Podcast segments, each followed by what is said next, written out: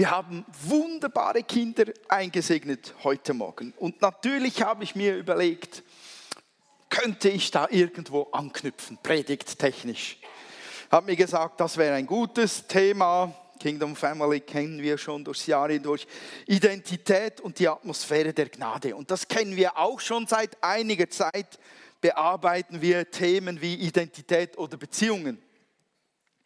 Ich bin, wie ich schon gesagt habe, überzeugt, dass die Eltern sich die Namen ganz bewusst ausgesucht haben und dabei sich ähm, etwas gewünscht haben, dass sich nämlich diese, diese Verbindung, die man mit den Namen hat, dass sich die in ihrem Leben auch erfüllt und ausgelebt werden kann.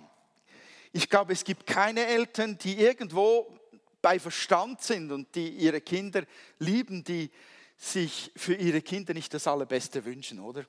Man wünscht sich, dass das Kind aufwächst mit einer Energie und mit einer Freude und dass sich seine Fähigkeiten entfalten, es sie entdeckt und seine Gaben entdeckt und, und dass es geschützt ist und bewahrt ist und dass es das Leben genießen und entdecken kann und sich richtig toll entwickelt. Das wünschen sich, glaube ich, alle Eltern und von den Eltern heute Morgen weiß ich zu 100 Prozent, sie wünschen sich auch, dass ihr Kind Jesus Christus kennenlernt und das ewige Leben ähm, erben kann. Ich glaube von Herzen an die Rettung durch Jesus Christus. Ich glaube von Herzen, dass das ein, ein zentraler Punkt eines Lebens ist, eines jedes, jedes Lebens sein sollte, um die, den Grund für die eigene Existenz zu entdecken. Und ich glaube an die Taufe im Heiligen Geist, um die Tiefen von Gott erforschen zu können durch seinen Geist. Und ich glaube auch an die Wichtigkeit der Erkenntnis der Identität, die jeder Neugeborene in Christus geschenkt bekommen hat. Ich glaube daran, weil wir nur so unsere Bestimmung leben können. Und Identität ist für die Eltern ein Thema. Wie prägen wir unsere Kinder? Was geben wir unseren Kindern weiter? Wie können wir diesen Babys und diesen kleinen Menschen dann zeigen, wie wertvoll sie uns sind, wie gewaltig toll die Schätze sind, die sie darstellen? Wie können sie die aus ihrem Leben herausholen und freisetzen? Und, und sie stärken darin. Das ist elementar für Eltern. Und wisst ihr was? Wir haben einen Vater im Himmel, der auch Elternteil ist und der sich genauso Gedanken macht für uns als seine Söhne und Töchter, dass wir die Identität wirklich finden, die wir in Christus geschenkt bekommen haben. Und ich sehe das daran, wie viel im Neuen Testament und auch im Alten Testament Gott Aussagen macht zur Identität von Menschen, die an ihn glauben. Im Alten Testament macht es sogar auf witzige Art und Weise. Er sagt einem total verschüchterten Mann, der unter Unterdrückung steht und sich verstecken geht und in einem Fass sein, sein, sein Weizen, sein Korn drescht, lässt er einen Engel zu ihm kommen, der ihm sagt, ja, hallo Gideon, du großer Held. Das ist die Identität von Gideon, die er in Gottes Augen hat. Er drischt im Fass, aber Korn aus lauter Angst vor der Besatzungsmacht, nichts von Held in seinem Herzen, aber Gott sieht die Identität, die er hat. Und Gott spricht in der Bibel so oft zu seinen Kindern, die an ihn glauben, was, was unsere Identität ist. So oft macht er das, auch gerade im Neuen Testament. Es ist bedeutungsvoll. Was Gott sagt, ist bedeutungsvoll. Und er sagt zum Beispiel, ich bin ein Kind Gottes, du bist ein Freund Gottes, du bist gerechtfertigt, du bist eins mit dem Herrn, du bist ein Heiliger, du hast Anteil an der Fülle Gottes, du bist ein Himmelsbürger, du bist eine Rebe am Weinstock, Jesus, du bist Salz der Erde, Licht der Welt, du hast Christus in dir und du bist in Christus, du bist ein Tempel Gottes und du bist ein Botschafter Gottes. Alles Aussagen, die die Identität betreffen. Und solche Worte wollte Gott in seiner Bibel haben. Warum? Damit wir sie lesen können, damit wir sie glauben können und damit wir sie integrieren in unser Leben, dass sie unsere Identität werden, dass sie unser Denken, unser Herz prägen, einnehmen und uns frei machen, stärken ähm, und mutig machen, um, um damit umzugehen und zu leben. Was für eine Identität haben wir? Das ist eigentlich auch das Gegenteil, was wir den ganzen Tag sonst jeweils zu hören bekommen. Oder was wir uns auch selber vielfach einreden. Du bist nicht gut genug, du bist unbedeutend, unfähig, zu schwach oder nicht fähig für das und jenes im Reich Gottes zu tun. Aber Gott spricht eine andere Identität in uns hinein. So, jetzt komme ich langsam in die Nähe der Babys von heute Morgen. Wobei Babys, also die waren ja alle nicht mehr so klein, oder? Ich glaube, Amelia hätte nach vorne laufen können. Und, und die Eltern von Salomo haben mir gesagt, vermutlich würde so etwas Ähnliches auch bei Salomo geschehen. Man könnte es vielleicht Laufen nennen, aber wo der Kurs hingeht, ist offen. Und ich muss mir meine Zeit einteilen, aber diesem, diesen Identitätsgedanken habe ich etwas herausgenommen, ein Stück herausgenommen, wo, man, ähm, wo, wo ich den Fokus drauf legen möchte ähm, nämlich auf die Haltung des Wohlwollens und, und Unterstützens und Förderns von Leben, von Identitäten. Niemand würde von euch als Eltern seinem Kind irgendetwas antun, weil es noch nicht anständig essen könnte, oder? Ich, ich weiß nicht, wie viele Letzli ihr verbraucht. Was habt ihr so für einen Letzli-Verbrauch pro Mittagessen? Minimum eines. Und wenn man so ein Letzli nach einem Mittagessen einem Baby abzieht, dann kann man das schon fast auswinden, oder? Und nicht nur das Letzli, sondern auch der Rest ist vielfach stark betroffen von der Unfähigkeit dieser Babys anständig zu essen. Aber keine Eltern, die bei Verstand sind, würden Messer und Gabel hinlegen und sagen so, und wer du isst nicht anständig. Oder? Oder niemand würde sein Baby ähm, mit drei, vier Wochen schon auf den Boden stellen und sagen, wer du kannst nicht laufen. Also, ich erwarte dann schon einen Sprint. Niemand lacht sein Baby aus. Wir lachen zwar über die Babys, wenn sie so herumtorkeln, aber wir, wir, wir, lachen sie nicht aus, weil sie das noch nicht können, weil wir wissen, sie müssen einen Prozess durchgehen, sie müssen einen Weg gehen, sie müssen sich normal entwickeln. Wir haben ein Herz für diese Kinder, für all das, was sie noch nicht können, nicht richtig machen, für alles, was sie zerbrechen, zerstören, runterschmeißen und runterreißen. Okay, jetzt spüre ich eine gewisse Skepsis im Raum.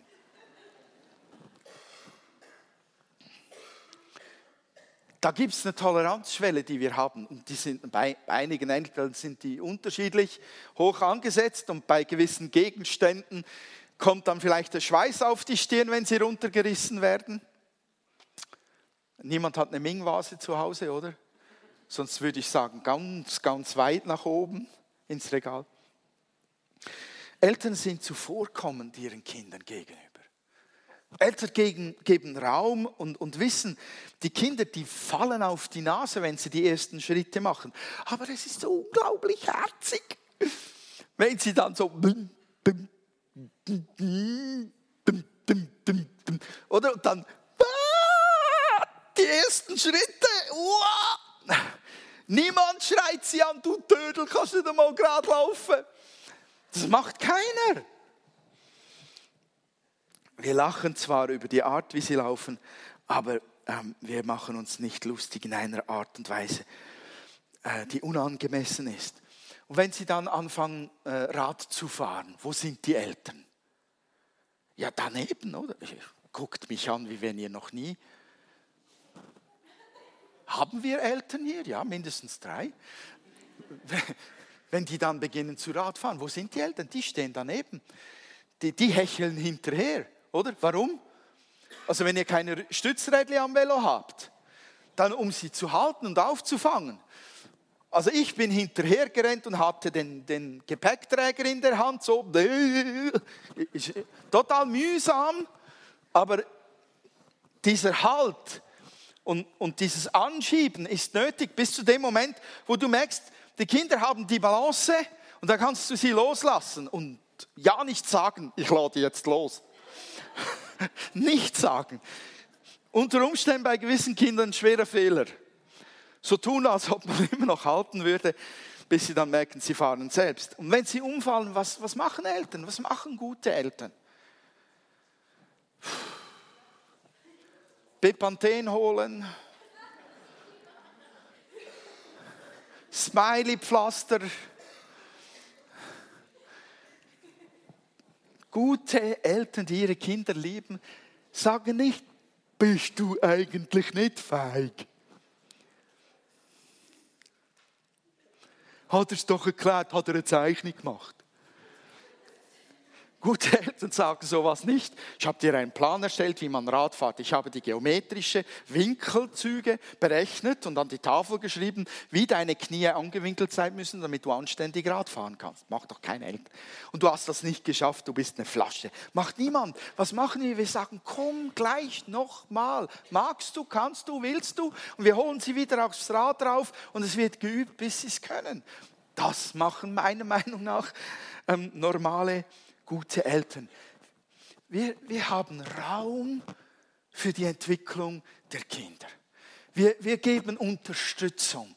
Wir haben Gnade dafür, dass sie vielleicht auch mal auf einem Esstisch ein Glas runterräumen und es liegt in Scherben. Dafür haben wir ein Herz, eine innere Haltung eingenommen, weil wir wissen, es sind Babys, es sind kleine Kinder. Und das prägt eine Atmosphäre in einem Zuhause immens. Kinder wissen, ich werde hier, also die, die, die wissen das nicht, die können es nicht aufschreiben, aber sie spüren es, sie sind gesegnet und sie sind, sie sind willkommen. Und sie erleben es, dass Fehler nicht ihre Identität bestimmen. Und ich wünsche mir wirklich für uns als Familie Gottes, als Kirche, als Gemeinde, dass wir wie Eltern füreinander so eine Toleranz haben. So eine Haltung entwickeln, die sagt, ist halt noch ein geistliches Baby. Braucht Zeit, um zu wachsen. Wie kann ich helfen?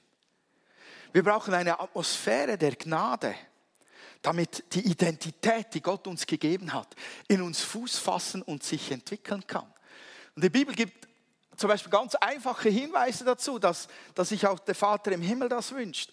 In Galater 6, 1 und 2 und 9 ähm, steht zum Beispiel, liebe Freunde, wenn ein Mensch einer Sünde erlegen ist, dann solltet ihr, deren Leben vom Geist Gottes bestimmt ist, diesem Menschen liebevoll und in aller Demut aufhelfen oder helfen. Wieder auf den rechten Weg zurückzufinden. Und pass auf, dass du nicht in dieselbe Gefahr gerätst. Helft euch gegenseitig bei euren Schwierigkeiten und Problemen. So erfüllt ihr das Gesetz, das wir von Christus haben.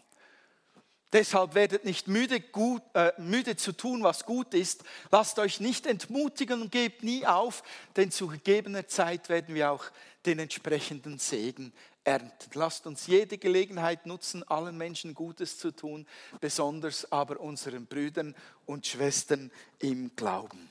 Das drückt zum Beispiel etwas von der Atmosphäre aus, die Gott möchte, dass sie unter uns herrscht. Eine Atmosphäre der Gnade, die aufhilft und nicht runtermacht. Die heilsam unterstützt und hilft weiter, das Leben Gottes in den Herzen zu fördern. Ich glaube, wir, wir, wir wissen, wovon ich rede. Diese Atmosphäre brauchen Kinder in Familien, um stark zu werden, ähm, um eine gesunde Identität zu entwickeln und um eines Tages stark und stabil im Leben stehen zu können und Verantwortung zu übernehmen. Und Ich glaube, wir brauchen eine Atmosphäre, wo, wo es wirklich in unser Herzen ein, ein Entscheid ist, wo wir sagen, wir können Fehler machen,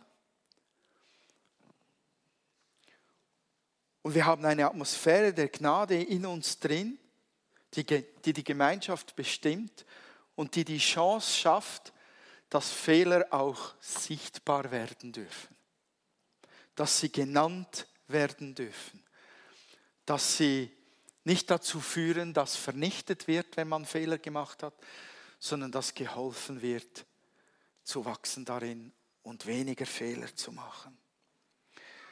Dennis äh, Bitterli hat letzten Sonntag ein Bild in meinen Kopf gepflanzt. Das gehört irgendwie auch dazu, zu dem, was ich sagen möchte. Dennis Bitterli hat gesagt, wo Kühe im Stall stehen, da liegt auch Mist oder Scheiße rum. Ob wir uns jetzt als Kühe bezeichnen oder als Schafe, spielt keine Rolle. Die scheißen alle auf den Boden. Wenn ich das auf eine Gemeindefamilie münze, die die Fehler in einer Art und Weise verfolgt und bestraft, die die Mitglieder dieser Familie machen, dass die Atmosphäre bestimmt ist von Angst, dann ist das eine Katastrophe. Und es ist genauso unmöglich, eine Gemeindefamilie zu haben, die absolut clean ist und fehlerfrei. Die gibt es nicht, sonst stimmt etwas nicht an diesem Ort. Da wird geheuchelt, gelogen, betrogen, kaschiert und versteckt an einem solchen Ort, wo man meint, es seien keine Fehler vorhanden. Raum für Fehler ist gesund. Entwicklungen, Identitäten bilden und freisetzen geschieht nur durch Fehler machen und sie sichtbar werden lassen, sich vergeben zu lassen, um Vergebung zu empfangen. Es gibt nur eine einzige Person, die in einer Gemeindefamilie nie, nie, nie auch nur einen Fehler machen darf. Und das ist der Kassier. Dort sitzt er. Nein, Scherz, sorry. Ich, ich, denke an die Atmosphäre zurück, an meiner alten Arbeitsstelle. Ich habe vier Jahre einen Beruf gelernt, den ich nur vier Jahre ausüben konnte, nachdem ich ihn vier Jahre erlernt hatte, weil er dann vernichtet wurde durch das Computerzeitalter. Ich bin tatsächlich schon so alt. Tatsächlich. Wir gehörten zu den ersten, die Computer hatten. Ähm, ich, ich war Schriftsetzer, Typograf. Ich habe gearbeitet bei, bei der Schweiz Illustrierten, bei der französischen Version, bei der Illustré und auch bei der Glückspost eine Zeit lang. Es war immer sehr glückliche Arbeitstage.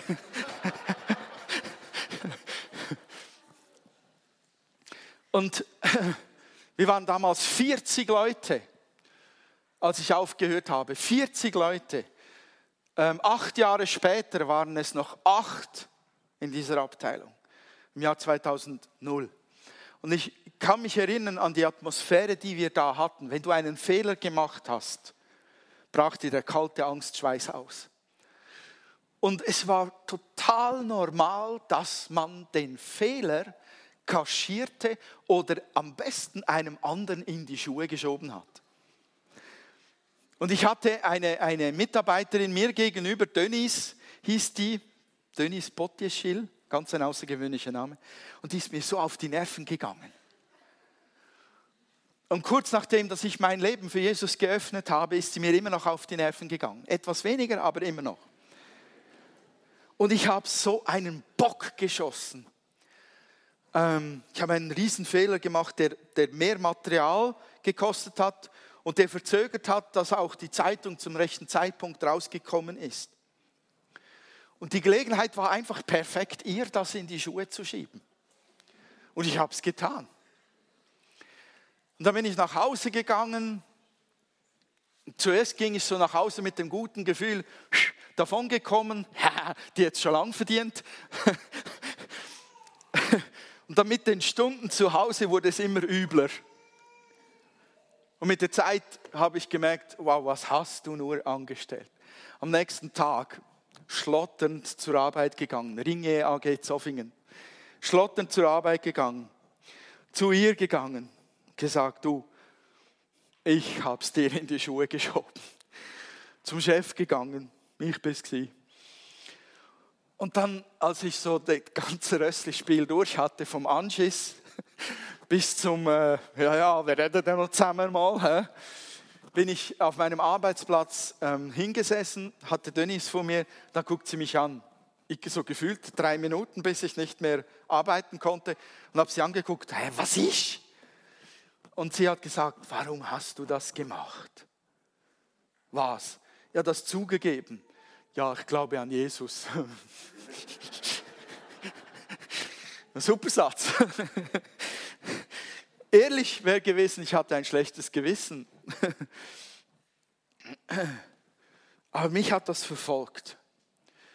Mich hat das verfolgt, dass, an, dass der, der Gedanke, dass wir in einer Atmosphäre zu Hause sind, den ganzen lieben langen Arbeitstag, wo wir von der Furcht getrieben sind, dass wir, wenn wir Fehler machen, irgendwie bestraft werden, rausgeworfen werden und leiden und so weiter und so fort, dass wir diese Atmosphäre in die Kirche schleppen.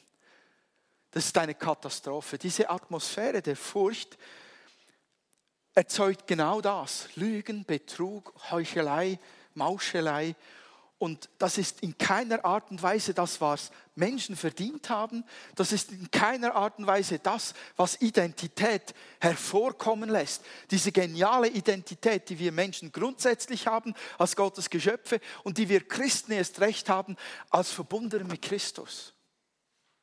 Und das darf nicht sein. Es darf nicht sein, dass wir in der Kirche anlügen, betrügen, Schatten verbergen, in die Schuhe schieben und so weiter und uns verstecken müssen, weil eine Kultur der Angst herrscht vor dem Entdecktwerden. Das darf nicht sein. Wir sind eine Familie Gottes. Und, und ich möchte, dass wir eine Atmosphäre schaffen in der Kirche, die von von der Identität in Christus und von Gnade und Barmherzigkeit, dem, dem, dem Wachstum des Einzelnen ähm, geschuldet ist.